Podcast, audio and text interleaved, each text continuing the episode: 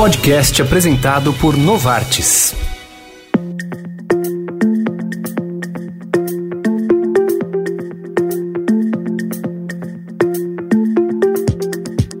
Você já deve ter escutado falar de artrite e também de psoríase. Mas já ouviu falar sobre artrite psoriásica? É uma doença reumatológica que normalmente se manifesta inicialmente na pele, para depois causar dores nas articulações, impondo inclusive limitações físicas. O atraso no diagnóstico e, por consequência, a dificuldade para chegar ao tratamento adequado são os desafios enfrentados pelos pacientes com artrite psoriásica. A reumatologista e pesquisadora do Hospital Moinhos de Vento, em Porto Alegre, doutora Tatiana Miller, explica as causas da artrite psoriásica e quais são os gatilhos para o surgimento dos sintomas. A artrite psoriásica é uma doença articular crônica, né, inflamatória. Então, ela cursa com inflamação das articulações que podem ser tanto periféricas, ou seja, das mãos, dos pés, dos joelhos, como também da coluna. A gente diz que é uma doença multifacetada, porque na verdade ela tem múltiplas facetas, ela não é igual para todos os pacientes, então ela pode se apresentar diferentemente para diferentes pacientes. E isso muitas vezes pode dificultar o diagnóstico, porque não é sempre igual para todo mundo. Os principais uh, fatores que contribuem para o surgimento da, da, doença são realmente uh, fatores genéticos. Já temos mapas assim de estudos mostrando que tem fatores genéticos envolvidos. Também fatores ambientais que podem ser infecção, podem ser um trauma, ou um trauma físico, ou um trauma emocional. Isso às vezes também pode contribuir para o surgimento da doença isso não é uma causa de doença, mas é um fator que contribui para o surgimento da doença, porque na verdade eles podem estar associados. Já tem estudos também falando sobre alterações uh, da microbiota, que seria a nossa flora, as nossas próprias bactérias do nosso próprio corpo, então que pode haver uma modificação. Isso também pode ser um fator que contribui para o surgimento da doença. Além disso, também fatores que podem contribuir são relacionados à depressão e ansiedade, que são então estresses ou emo emocionais, né? Seriam gatilhos emocionais. A artrite psoriásica pode atingir de 0,3% a 1% da população, com uma incidência que varia de 0,01 a 5 a cada 100 mil casos ao ano. Já em pacientes com psoríase, este número aumenta bastante, até 40% dos pacientes com psoríase irão desenvolver em algum momento sintomas articulares.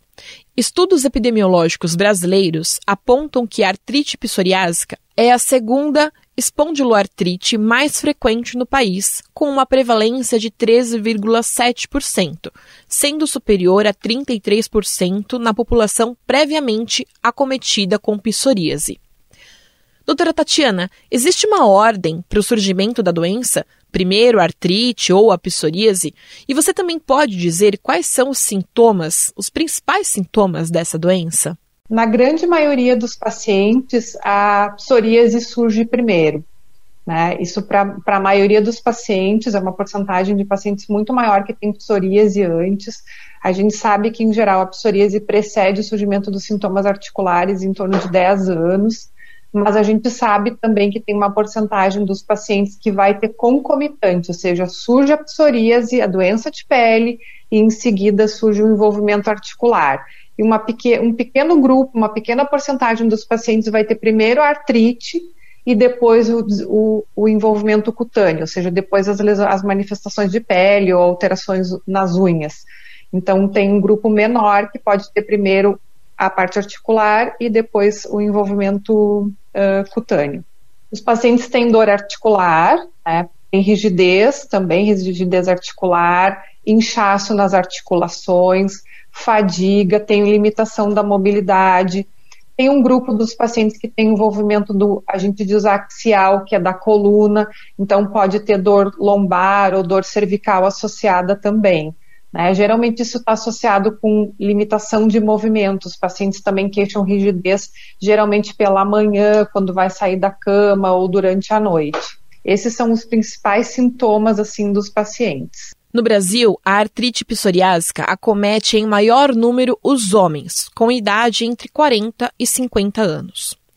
Conforme eu já mencionei lá atrás, os pacientes encontram dificuldade no diagnóstico e no tratamento correto. Segundo a dermatologista do Hospital Universitário da Universidade Federal do Espírito Santo, doutora Elizabeth Lima, o desafio acontece principalmente pela falta de acesso ao médico especialista na condição primária da doença. Muitas das vezes, na atenção primária, o clínico ele não consegue identificar psoríase. Então, a mesma dificuldade diagnóstica da artrite, a gente encontra com a psoríase. E como a maior parte dos pacientes abrem os seus quadros com a psoríase, se não é identificada a psoríase, aí começa a psoríase, aí um tempo que a gente não sabe quanto, que muitas vezes pode começar junto ou pode começar separadinho. Esse paciente evolui ele começa a ter dor nas juntinhas, ele começa a usar anti-inflamatório, porque dor na junta tudo é anti-inflamatório, e o que acontece é que esse paciente tem aí grande perda na sua qualidade de vida, e aí sim a possibilidade das complicações, que são os danos articulares. No SUS, os pacientes são tratados de acordo com o protocolo clínico e diretrizes terapêuticas, conhecido como PCDT, publicado em outubro de 2018, no qual estão incluídos os tratamentos não medicamentosos e medicamentosos. O não medicamentoso inclui práticas como abandono do tabagismo, controle do consumo de álcool e exercícios físicos para proteção das articulações e perda de peso. Já o tratamento medicamentoso é indicado para melhorar os sistemas, como dor, o impedimento da evolução da doença, diminuindo as chances de danos irreversíveis nas articulações. Mas a inovação também está chegando para o tratamento da artrite psoriásica. Com isso, atualmente está aberta uma consulta pública para manifestação da sociedade civil sobre a atualização das diretrizes de tratamento da artrite psoriásica, com a inclusão de medicamentos biológicos como primeira etapa de terapia biológica para o tratamento da doença no sistema público de saúde. Embora o SUS tenha um protocolo de atendimento pronto, Marta Azevedo, administradora e presidente do GARCE, um grupo de apoio aos pacientes reumáticos do Ceará, assim como a doutora Elizabeth, também chama a atenção para a falta de especialista, mas principalmente para a falta de informação sobre a doença. É o que nós temos observado é a falta da informação sobre a artrite psoriase. É o pouco conhecimento sobre essa doença, o medo de ser alvo de preconceito, o paciente ele se recolhe, as dificuldades de compreensão do paciente e da própria família, é, ocasionando também a demora, a procura do atendimento logo nos primeiros sintomas.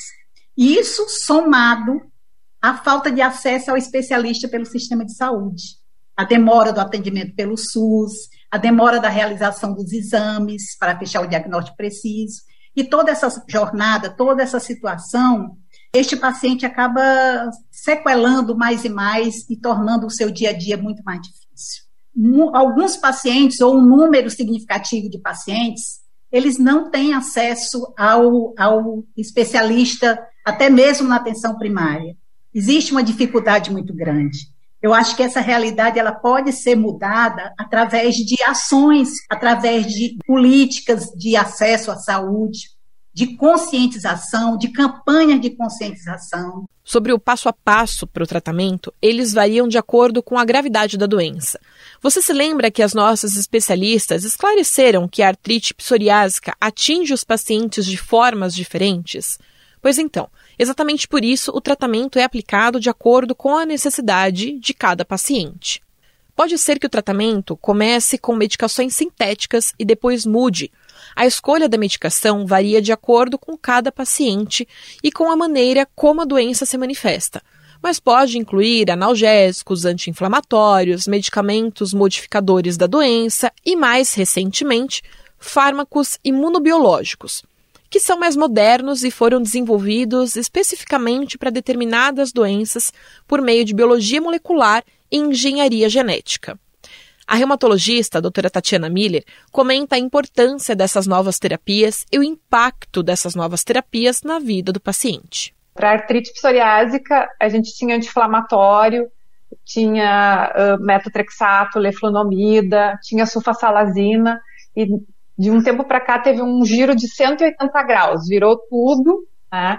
E hoje a gente tem as terapias biológicas que realmente mudaram completamente o panorama, impactaram muito de forma positiva na qualidade de vida desse paciente.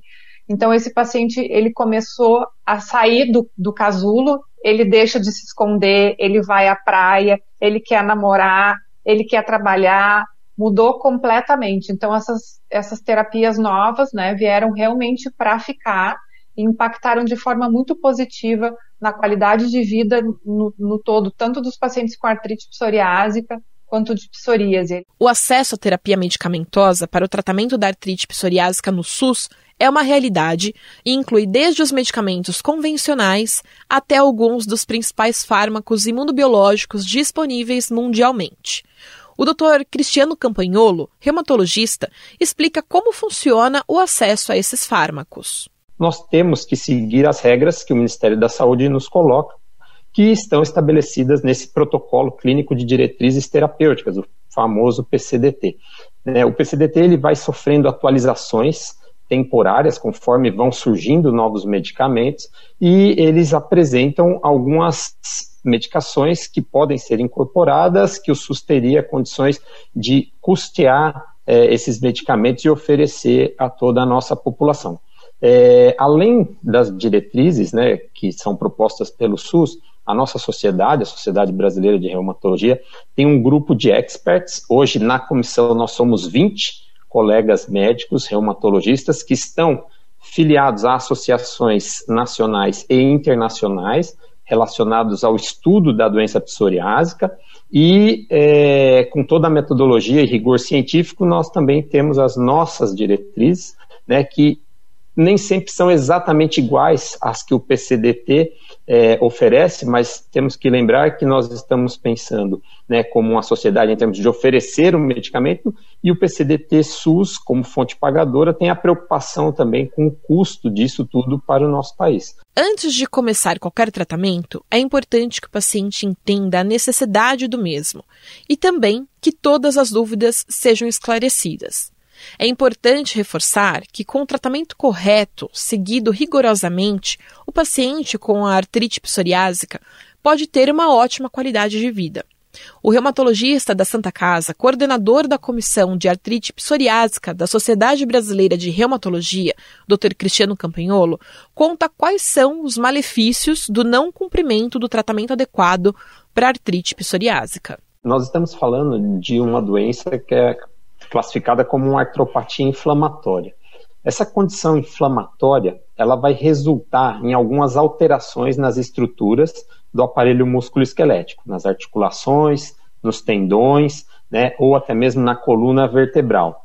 É, esse processo inflamatório, ele implica é, em algumas alterações que vão levar a mudanças no funcionamento dessas articulações, por exemplo. Então, um paciente, além dele sentir dor, ele pode ficar limitado temporariamente, num primeiro momento, e se a doença não for devidamente controlada, aquela alteração fica instalada e, por exemplo, uma, uma movimentação, por exemplo, da mão pode ser perdida porque ossifica, né, danifica aquela estrutura e ele perde a capacidade. Então, às vezes, uma pessoa jovem perde uma funcionalidade física em detrimento da doença. Então, quanto é, é por isso que quanto antes se trata, menos dano se acumula e com isso você preserva a funcionalidade das pessoas.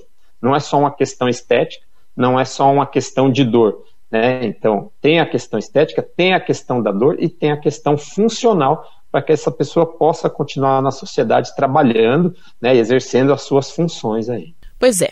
Mas além da importância do tratamento, de toda a inovação para ele, também é importante lembrar de um segundo assunto que nós já comentamos aqui, o diagnóstico precoce. E o Dr. Cristiano conta sobre os mais emocionantes relatos de pacientes que conseguem ter uma qualidade de vida boa, mesmo com artrite psoriásica diagnosticada. É muito gratificante para nós médicos, né, é, poder ver é, a devolução desse indivíduo de forma integral para a sociedade. Então, os relatos são os mais variados. O paciente que tinha eventualmente é, uma limitação social por medo ou por vergonha do que a lesão de pele lhe causava, quando ele fica sem lesão de pele, ele agradece, ele fala: Olha, consegui descer na piscina com a minha filha, fui à praia com a minha família, coisa que eu nunca fazia, consigo usar bermuda, coisa que eu não fazia. Então, variam esses relatos, né, bem como relatos de funcionalidade. Olha, eu não conseguia trabalhar mais. Independente da profissão, a maioria das vezes nós utilizamos as mãos, né? E se a doença cometer as mãos, por exemplo, essa pessoa pode deixar ou ficar limitada temporariamente. Então, se a gente consegue reverter, são, é, é muito gratificante, né? O reumatologista ele tem essa oportunidade de acompanhar o paciente é, por longo período. Então, vem é, as respostas dos pacientes vêm em formas de agradecimento e, e, e, eles dão esses insights, né? Olha, minha vida voltou ao normal, principalmente quando nós conseguimos ser rápidos, né? Rápidos no reconhecimento e rápidos no tratamento. É óbvio e muito importante que a antecipação desse diagnóstico impacta positivamente a qualidade de vida do paciente, mas, além disso, o impacto é positivo também para o sistema de saúde. A professora da Universidade de Brasília, farmacêutica e doutora em ciências pela Universidade de São Paulo, doutora Elaine Capucho, destaca como os custos no sistema de saúde seriam menores com o diagnóstico precoce da artrite psoriásica a gente tem que lembrar que a cada ponto que esse paciente vai e que ele não tem a informação, ele vai custar né, para o sistema de saúde ou para o plano de saúde, ou vai pagar do próprio bolso, no caso de uma consulta particular, para ter algum diagnóstico. Então, ele, a, a, às vezes ele sai, doutor, você não tem nada, ou aí ele vai ter um analgésico, ele vai usar um medicamento. E quanto mais evolução né, da, da doença, mais complexo fica o tratamento, mais caro fica o tratamento. Então, a gente está falando isso de custos diretos né, relacionados à doença. Então, quanto mais ela evoluir, mais caro vai ficando, e quanto mais ele precisar de diagnósticos e exames, e enfim, ele vai gastar mais. Mas ainda tem um custo muito importante, que é o custo intangível desse paciente que fica deprimido, que deixa de, de ir ao trabalho, que perde o seu emprego, né? Isso, especialmente numa população economicamente ativa, para o Estado, né, para o país, é ruim. Além, claro, para a família dele e para ele mesmo, né? Então, ah, quanto antes, melhor para todo mundo. Você já percebeu, como eu sempre falo aqui, muito importante destacar, é importante lembrar a importância desse assunto. Enfim, a palavra importante deve estar em quase todas as frases desse podcast. E deve mesmo. Esse assunto é de extrema relevância, principalmente e inclusive quando o tema é políticas públicas.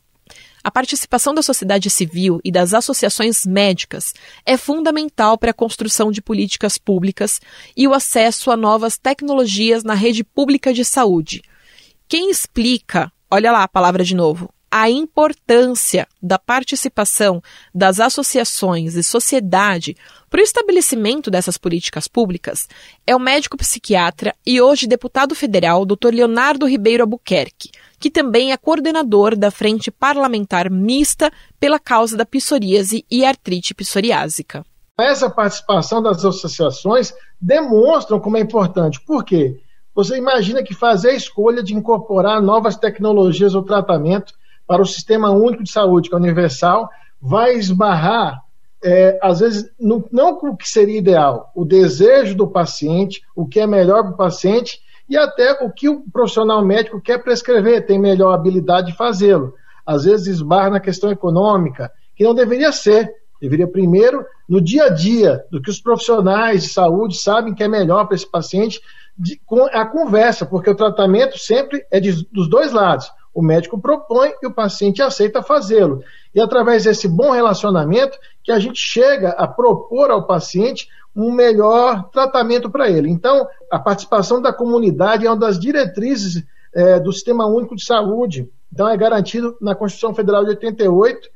Em 2011, a gente incorporou a 12.401, que é a participação da sociedade civil e dos pacientes, claro, para incorporação de novas tecnologias do sistema público de saúde. E aí a gente viu, viu os avanços que aconteceram. Bom, primeiro, é constitucional, as pessoas precisam saber que tem esse direito E nós, gestores, temos esse dever em fazê-lo, porque está na Constituição, está nas diretrizes fundamentais do SUS, desde a sua Constituição. Então, primeiro, o conhecimento.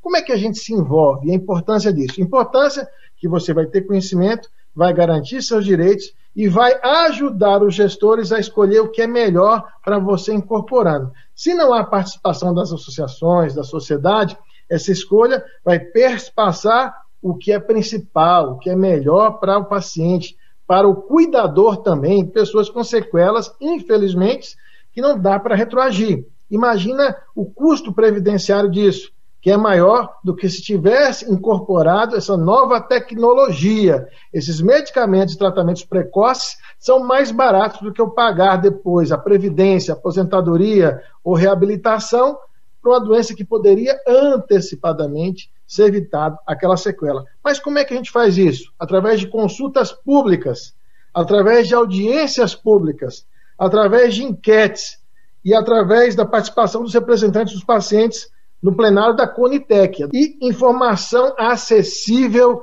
e de boa qualidade. Marco Aurélio Azevedo, coordenador de advocacy do GARCE, Grupo de Apoio aos Pacientes Reumáticos do Ceará, acredita no trabalho em conjunto do governo com as associações e a sociedade. Mas as associações hoje elas têm assim um papel fundamental. Eles estão cada vez mais integrados. Eles participam ativamente com representantes no, como membros dos conselhos municipais, estaduais de saúde, no Conselho Nacional de Saúde, onde as demandas são levadas. E nós aqui do GAS, da nossa associação, acreditamos muito que governo, sociedade médica e associação de pacientes podem trabalhar juntos, buscando alternativas e criando protocolos, leis que venham beneficiar os pacientes. Lembrando que, por tempo limitado, até o dia 15 de março, a Conitec tem aberta uma consulta pública para ouvir a opinião popular sobre a disponibilização de medicamentos biológicos para artrite psoriásica no SUS na primeira etapa da terapia biológica. Entre no site conitec.gov.br e tenha acesso a essa consulta pública. Se tiver interesse, participe.